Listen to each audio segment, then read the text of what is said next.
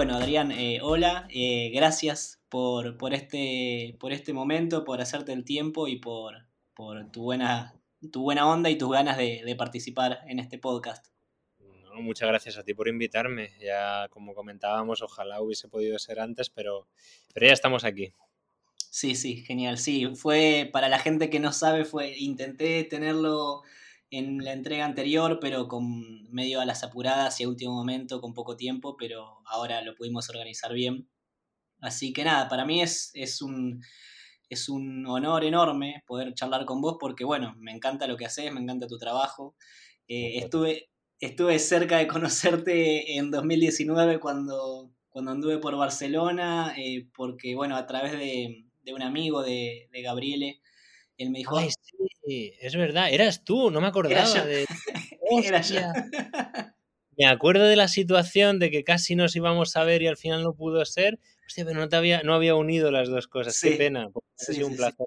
la Era verdad yo. que- Eh, pero bueno, siempre es una excusa para volver a Barcelona, así que ya será la próxima vez. Ah, eso sí te digo, eh, últimamente está para, para carteras pudientes Barcelona. Yo no vivo en Barcelona. Ah, ok, ok, ok. Barcelona, estoy en Hospitalet, que es, que es justo al ladito. Ok, Pero Barcelona está complicado, siempre mejor en casa de amigos. ok, bien, bueno saberlo, bueno saberlo. Em, bueno, bien, genial. Si querés ya podemos, ya podemos empezar a charlar. eh, y antes, o sea, para empezar, a mí siempre me gusta eh, darle espacio al invitado, a la invitada, para que se presenten, para que cuenten un poco eh, qué es lo que hacen, a qué se dedican. Así que bueno, adelante. Vale, pues yo me llamo Adrián eh, y nada, la, la, digamos, la marca comercial es el de letrista y, y a lo que me dedico es básicamente a rotulación tradicional, que es de rotulación entendida como la aplicación de, digamos, de lettering, caligrafía y tipografía a pincel y con pan de oro de, de diferentes quilates. Es decir, un poco, digamos, la, la gama sería de trabajo es esa. Luego esto va como, como, como, muy implementado a otras variables, es decir, aquí en el taller se hace la carpintería también, se, se hacen varios procesos de cristal también, pero bueno, todo gira en torno a la rotulación. Es decir, el, el producto final es, es, el rótulo. Bien, bien, genial. ¿Hace cuántos años que te dedicas a esto? Pues ahora mismo, desde que empecé, claro, aquí hay dos fechas, desde que empecé y desde que me dedico, que es, que es un poco diferente. Claro como uh -huh. todos estos procesos. Entonces, eh, más o menos fecha en la que ya tengo un cartel y digo, vale, a partir de aquí esto es lo que creo que puedo tirar a, a ver qué pasa, ocho años ahora.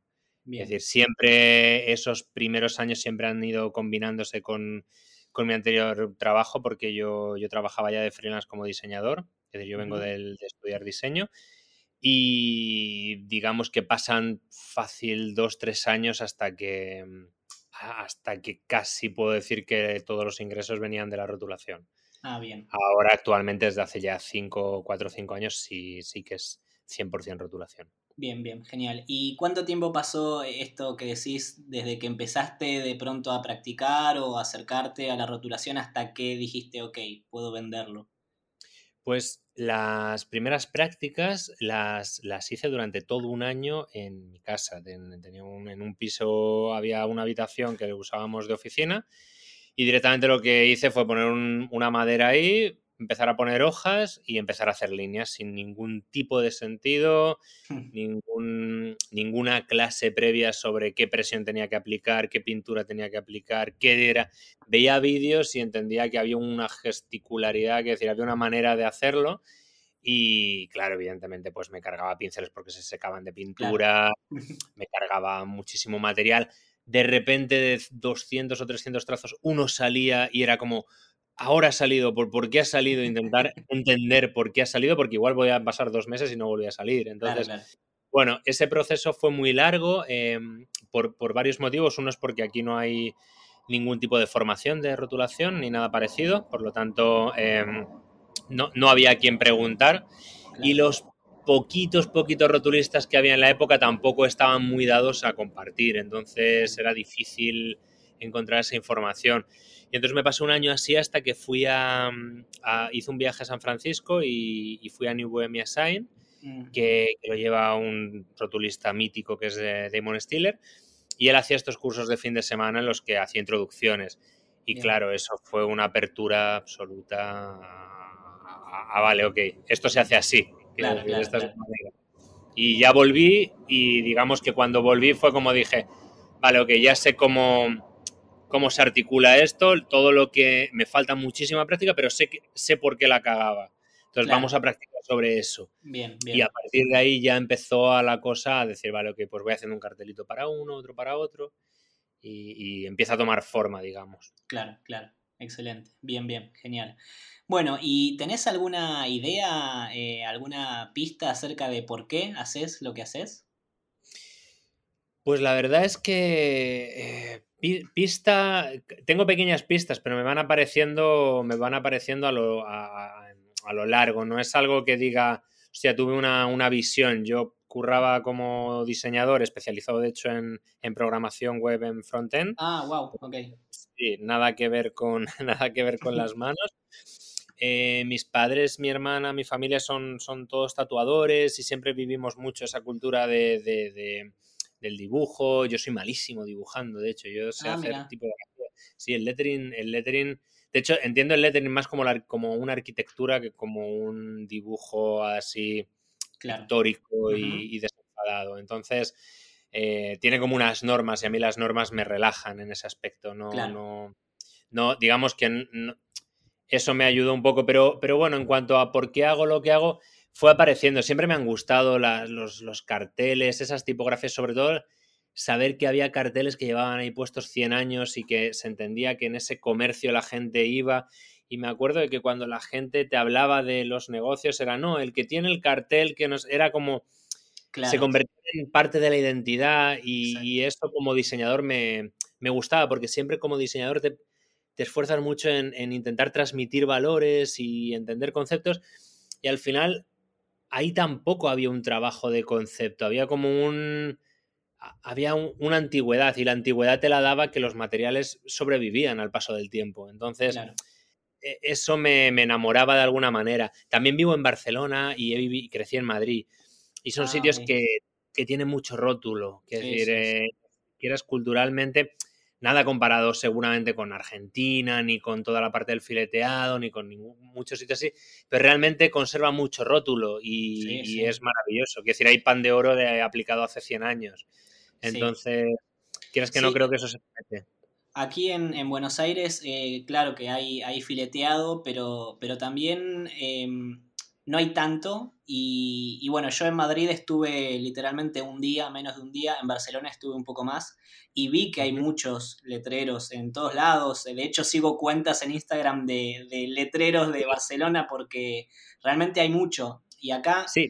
No, sé si es porque ya es parte del paisaje y tal vez me llaman menos la atención o qué, pero, pero siento que, están como desapareciendo un poco. Puede ser, no, no conozco el caso, que decir, sí que tengo varios amigos que, de hecho hacen fileteado y estas.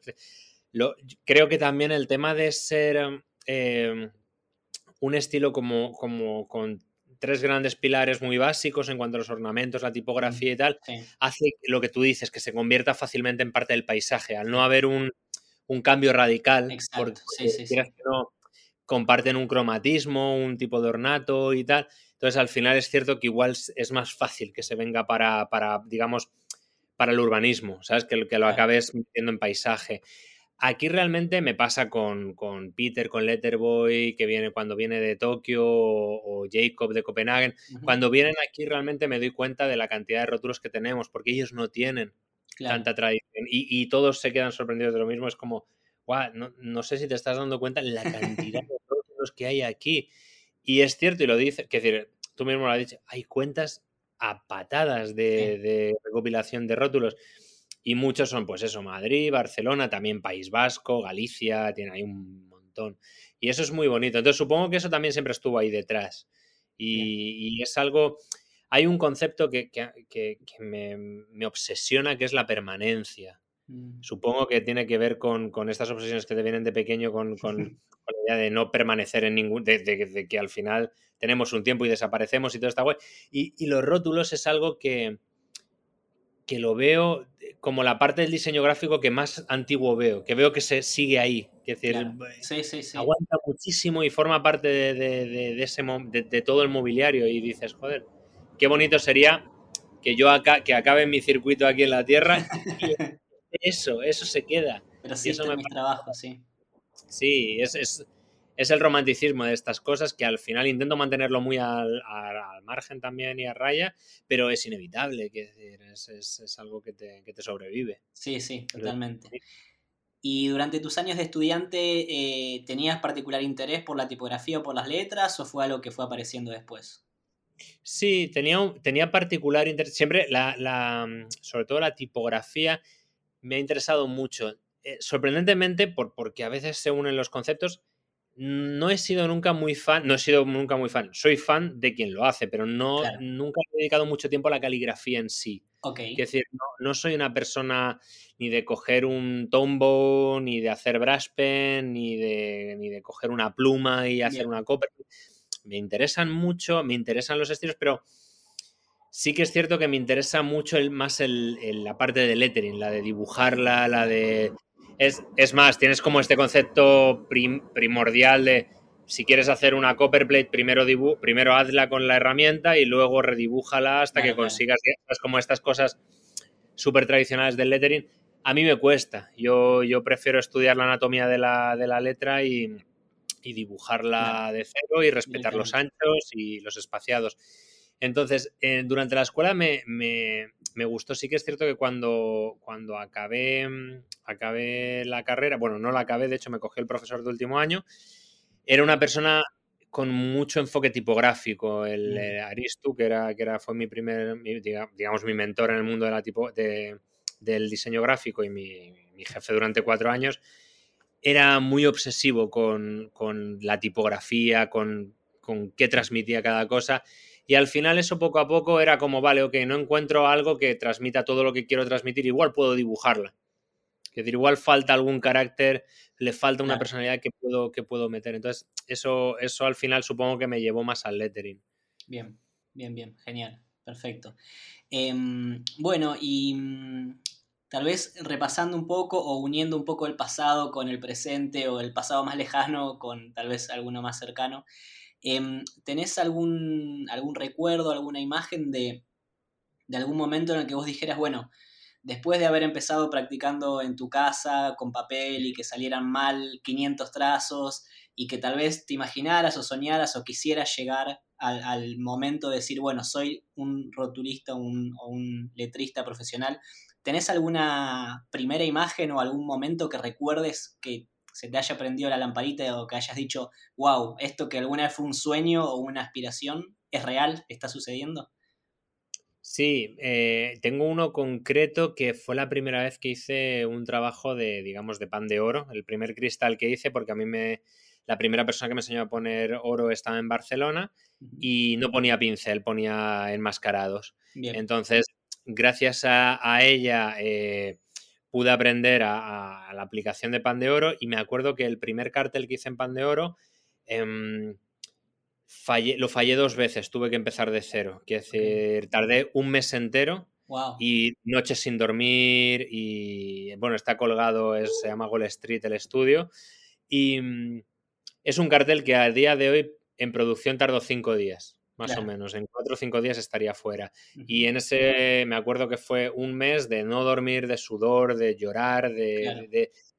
y, en ese drama de pensar, no, yo no puedo hacer esto, em, cuando lo acabé, eh, fue cuando fue uno de, los mejores momentos de decir, ostras, sí, sí que puedo hacerlo, que decir, igual puedo vivir de esto. Y, y ese fue como la... Porque hasta ese momento había hecho cosas, pero todo era como o de medio colegueo, familia, mm.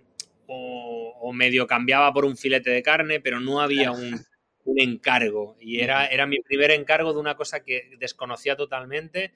Y, aparte le pedía a la persona que me enseñó, Ivette, eh, le dije, no, que decir, lo que he aprendido eh, me ha servido mucho y ahora lo que quiero es que lo voy a hacer en mi taller y no me ayudes. Es decir, necesito. Ah, e, era un, era un paso, es decir, era un ritual para mí de iniciación de decir, necesito hacerlo yo. Es decir, necesito realmente que esto por, de repente funcione. Y funcionó y fue muy bien. Y lo mejor que hice fue pagar a una amiga. Lo mismo que gané yo en el, en el, en el rótulo fue lo que le pagué a una amiga mía para que grabase todo el proceso. Y eso fue lo que me. Yo gané cero euros exactamente. ok. Pero invertí en mí, invertí en hacerme publicidad y ese vídeo me reportó muchísimo más trabajo. Entonces, gracias a, promocionarme ese momento, eh, de repente la gente decía, hostia, hay un chico que hace cosas con pan de oro y a mano y...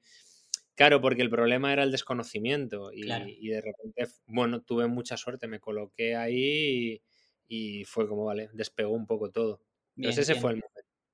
Bien, genial. Es, eh, es muy importante esto que decís, ¿no? Esto de la promoción, que tantas veces los diseñadores o, no nos forman en eso, o mismo después nos cuesta mucho mostrarnos, porque bueno, es exponerse, ¿no? Es exponerse, es que el otro pueda opinar. ¿Y ¿cómo, es tu relación con eso? O sea, ¿siempre fuiste, te costó mostrar tu trabajo? ¿Siempre fue fácil para vos? No, todo lo contrario. Es, es, es, es un. Es decir, yo me considero muy malo en redes sociales. Por ejemplo, en Instagram igual hace un mes y medio que no publico nada. decir. Y siempre he sido así. No, no soy una buena persona. No, no, tengo buenas maneras de redes sociales. Ahora, además, Instagram te castiga o te penaliza por todas estas, estas cosas de. Digamos, me sorprende mucho que sea yo el generador de contenido de una aplicación y la aplicación me penalice por no generar más contenido, por no estar enganchado a su aplicación. Es como, eh, ahora estoy en un punto de, ok, no, no quiero saber más de ti y voy a publicarlo justo para que eso funcione. Entonces, mi relación con las relaciones, con las redes sociales es, complicada, pero con la promoción eh, es, creo que es muy importante, porque al final, sobre todo cuando haces algo que la gente no entiende y que tienes que explicar. Yo vengo del diseño gráfico, siempre ha habido que educar a la gente por qué se paga un diseño. es decir, eso es, eso es, vivimos, no, si viviésemos en Reino Unido, que tiene una cultura de diseño gráfico enorme, no haría falta. Aquí hace falta. Es decir, mm. aquí al cliente hay que decirle por qué el logo vale lo que vale y por qué es importante invertir en eso. Entonces, o por qué hay que pagar una tipografía. Es decir, básicamente hay que, hay que explicarle esas cosas. Entonces, si ya eso que hay muchos diseñadores es difícil, cuando es rotulación, que aparte no hay base sobre la que coger, explicarle la diferencia es muy difícil. La promoción sirve porque lo explica por ti. La gente no va el problema es que la gente no va a entender cuando le dices esto vale X. Pero la gente, sorprendentemente, cuando te ve pintando, entiende que eso vale dinero. Entonces, lo importante de la promoción es que te vean trabajando. Y por eso Instagram, si te fijas, si sales tú haciendo cosas, siempre tiene más promoción que si no sales tú haciendo esas cosas. Yo pongo un cartel de puta madre que no salgo. Eso se va al garete siempre. Si salgo yo fingiendo que pinto, porque ese cartel lleva seco dos semanas. claro. 400.000 cosas. Entonces, las redes sociales hay que entenderla como redes sociales.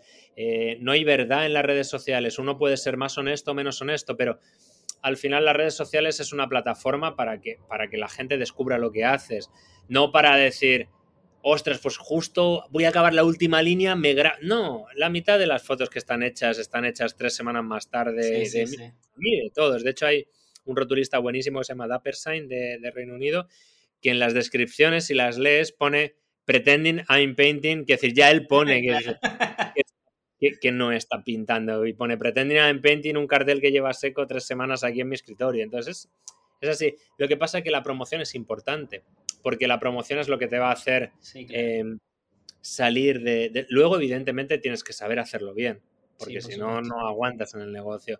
Entonces, em, es importante. Yo creo que al principio, yo, yo, cuando doy clases, siempre digo lo mismo.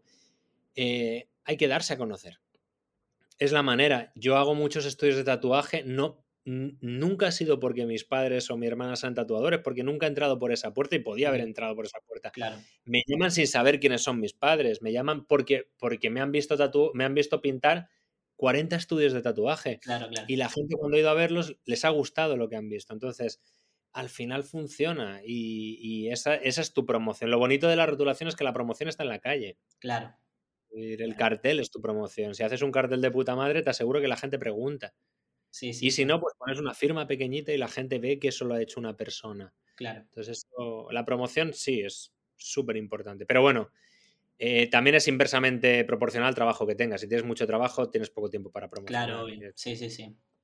subo poco en Instagram porque por suerte tengo muchísima faena y ahora mismo ni me compensa subirlo porque realmente lo que va a hacer es quemarme promoción y, porque realmente no tengo tiempo. Entonces prefiero que cuando esté tranquilo subo y eso me permite que llegue a nuevos clientes. Entonces, como, bueno, también es ser autónomo. Pagarte las cuentas ayuda a ser tu, a, ser tu jefe y a ser tu, equipo de marketing y a hacer todo y a pensar por Sí, por supuesto.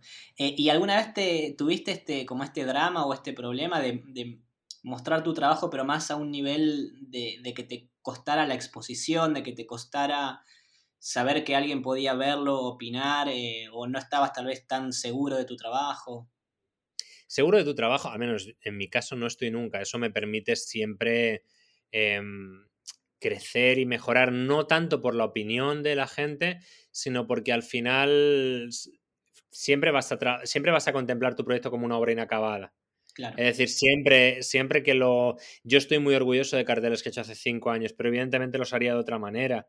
Eh, no quiere decir que sea mejor ni peor. Por lo tanto, exponer mi trabajo no es algo que me, que me dé mucho problema, porque intento ser muy honesto a la hora de exponer mi trabajo. Lo que no voy a exponer es algo sin explicar, por ejemplo, cómo lo he hecho. Me refiero, en rotulación puedo usar una máscara si el cliente quiere un logo súper complicado de un milímetro que no puedo hacer a pincel, pero nunca me vas a ver, me vas a ver ponerlo y decir que lo he hecho a mano. Claro. Entonces, en, mi honestidad va a estar el que me dé un poco igual la, crítica, que no sea constructiva. La crítica constructiva, de hecho, la, em, sí que hay como este miedo que yo lo veo muchas veces, que la gente a veces eh, borra el comentario cuando es una crítica, tal, no sé qué. Yo no borro los comentarios. Yo, si, me, si quieres opinar sobre mi trabajo, opinas sobre mi trabajo y podemos discutir. Puedo tener más buena leche o menos buena leche según la crítica. Por ejemplo, recuerdo un chico que, no sé, qué dijo alguna cosa de, ay, pues no se entiende no sé qué, tal, y le, y le, le, corté de, de, un punto porque, porque era una estupidez de comentario, porque era totalmente poco constructivo y porque no tenía nada. Pero sin embargo, recuerdo una vez que hizo una sombra que estaba mal proyectada y alguien me lo comentó. Me dijo, esa sombra está mal proyectada porque... Y le dije, tienes toda la razón del mundo, no me había dado cuenta. Y, las siguientes sombras las hice bien, pero no borré nunca el comentario, se quedó ahí. Y el cliente lo pudo ver porque eso era un trabajo que era para cliente. Entonces yo creo que no hay que tener miedo a la exposición. Lo que también creo es que como usuario tienes que entender también un poco para qué sirven las redes sociales. Las redes sociales a mí me sirve para que el cliente Muchas veces el cliente está contento porque sale su trabajo en redes y eso le da visibilidad también a él. Que tú vengas a criticar eso a vía pública no es necesario. Es decir, si tienes un comentario que hacer y realmente es una, es una cagada, porque puede ser una cagada, pero oye, si tienes un poco de decencia o de tal, coméntamelo en privado, porque eso lo va a ver el cliente y, me, y es una putada, tampoco es necesario. No, no, le veo la necesidad. ¿Qué es lo que quieres? ¿Una medalla por, por sí, sí, sí, sí. ¿Quieres que el mundo te aplauda porque te diste cuenta de que no había un punto en la I? Bueno, tampoco hacía falta. Claro. Es bueno, pero no, no me importa. Que bien. bien, bien, genial. Eh, bueno, y sí, también me quedo con algo que mencionaste de esta, esta primera vez eh, en la que te, te, pusiste vos el desafío de hacerlo solo, sin tu maestro, y, y todo el sufrimiento que eso te generó, ¿no? Porque bueno, me parece que uno cuando, cuando genera obra, cuando trabaja con el cuerpo, con las manos, cuando tiene una habilidad y la está desarrollando, aprendiendo y, poniendo en circulación, bueno, pasa eso, ¿no? Sobre todo cuando, cuando empieza a ver como ya como una pasión detrás, como un gusto, una intención eh, de esto que decís, de perdurar, ¿no? Y, y, bueno, sí, uno sufre, a veces sufre.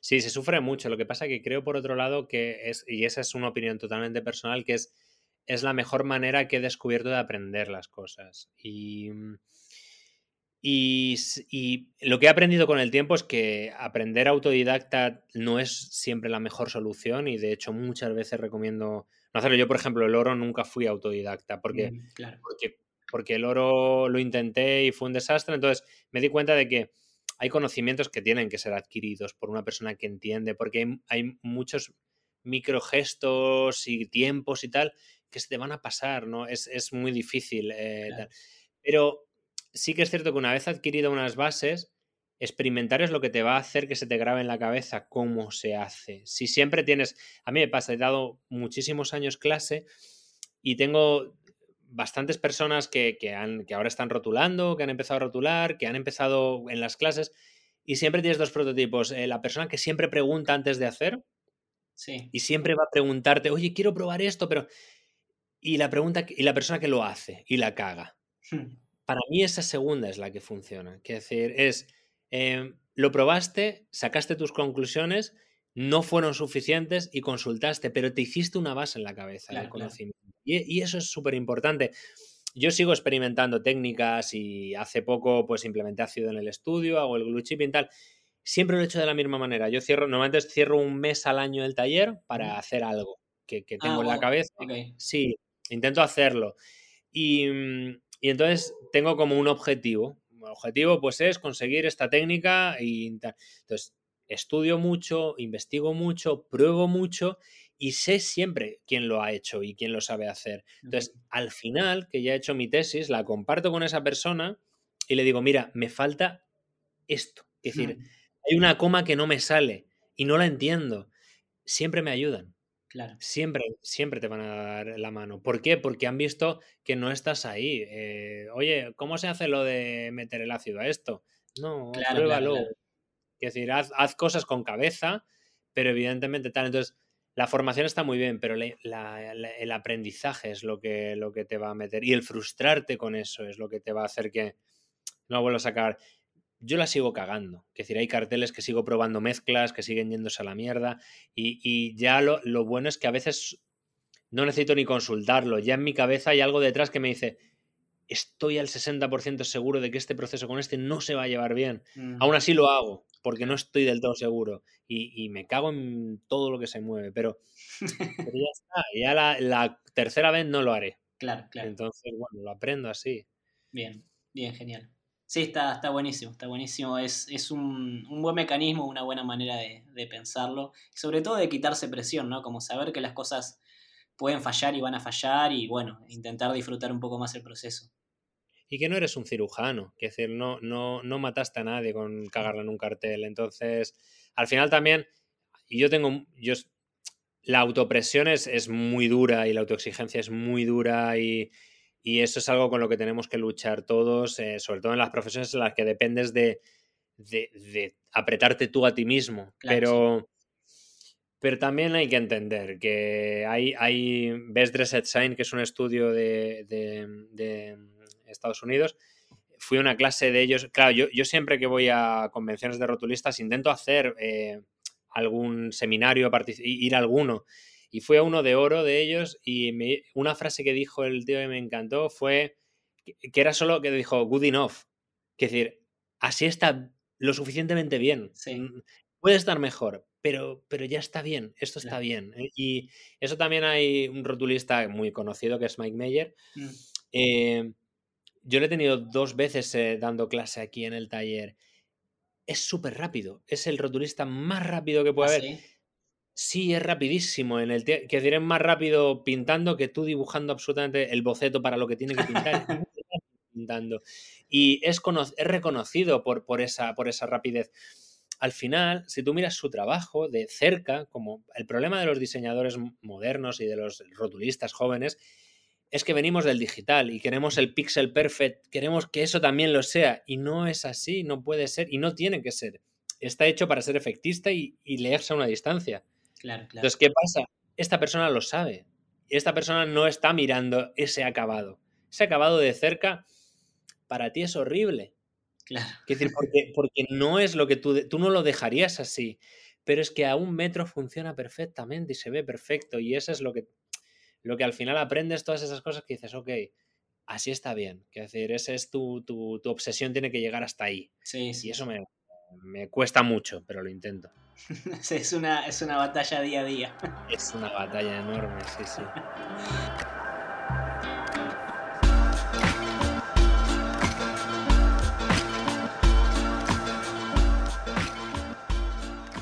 te contaba un poco antes de grabar, eh, todo este podcast viene de un newsletter en el que yo recomiendo cosas, hago recomendaciones, entonces eh, me gusta siempre eh, darle el espacio al invitado o a la invitada del podcast para que recomienden algo. Que bueno, puede ser algo concreto, bueno, miren esta película o miren, conozcan a este diseñador o lo que sea, o puede ser algo más, no sé, como un tip o un consejo, lo que, lo que vos quieras. Yo te voy a hacer recomendaciones porque me gustó mucho la, digamos, el, tema este de, de, tampoco tener que hablar de diseño y, me parece muy complementario porque al final estamos tantas horas eh, con nuestro trabajo que, todo lo que acompañe siempre, todo lo que te saca de ahí un poco me parece bien. Entonces, em, como película quería recomendar, bueno, la vi hace muchísimo tiempo, la, la, reveo de vez en cuando porque me maravilla, que es In the Mood for Love, Deseando Que es. Em, ah, el director es de, Singapur. Y bueno, la banda sonora es una bestialidad, que decir, es, una cosa que, recomiendo. Es, es, el. Es una película que va sobre la tensión, sobre, eso desde un punto de vista de, relaciones que no se cumplen y de. y de. Es, objetivos que nunca llegan y es, es maravillosa, es decir, realmente no quiero destriparla, entonces muy recomendable en The for Love. Eh, luego de libros, que también eh, hace poco leí uno, que aquí hay un cómico que se llama Ángel Martín, eh, que se llama Por si las voces vuelven. Sé que es, es, es, un libro que habla sobre, sobre su ingreso en un psiquiátrico porque tuvo un, tuvo un, se le fue la cabeza y empezó a escuchar voces y bueno, tuvo un, un, un brote y habla desde un punto muy interesante sobre eso y sobre la presión y sobre tal, que eso está muy bien. Y ya está. Y de música tengo cosas de, aquí, que es El Niño de la Hipoteca, que me gusta mucho. Es, muy fresquito y me hace mucha gracia. Y Yo Crepúsculo, que es también un cantante de aquí catalán y, lo recomiendo para, para, sacar un poquito ahí dos cosas igual menos conocidas. Aquí sí, aquí eh, Niño de la Hipoteca está por todos lados, pero está guay. Y esas son mis presentaciones. Bien, genial, excelente. Muchas gracias. Voy a, eh, voy a Bueno, eh, entonces estaríamos. Em, ¿Querés contar cómo son tus redes sociales o dónde la gente puede encontrar tu trabajo o seguirte? Redes sociales, solo uso Instagram porque soy muy malo para bailar en TikTok y, y sé que, sé que se pueden hacer más cosas, pero me estoy haciendo viejo y me cuesta muchísimo. Supongo que, ya, ya, intentaré. Entonces, nada, eh, el deletrista en Instagram, ni nada más. No hay ni Facebook ni nada. Ahí, ahí están los trabajos y poco más. Y recomendar, sobre todo, pues eso, em, tanto en, Buenos Aires, que me, apetece muchísimo verlo y tal, intentar em, intentar cambiar la, vista y pararse un momento y mirar todas esas cosas que están pintadas por, verdaderos genios que han dedicado muchísimas horas porque el fileteado lo que tiene son capas y capas de, pintura, hay que decir, y yo he hecho fileteado y es una barbaridad de, tiempo, de dedicación y, mola pensar que, esas cosas detrás hay una persona que estuvo dos semanas en su taller pintando eso. Y eso es muy chulo, os lo recomiendo muchísimo. Y aquí en Barcelona lo mismo. Bien, bien, genial. Bueno, Adrián, muchas gracias nuevamente por tu tiempo, estuvo muy bueno, muy linda charla. Muchas gracias, muchas gracias Maxi, espero que vaya todo bien y que el podcast tenga muchísima tirada.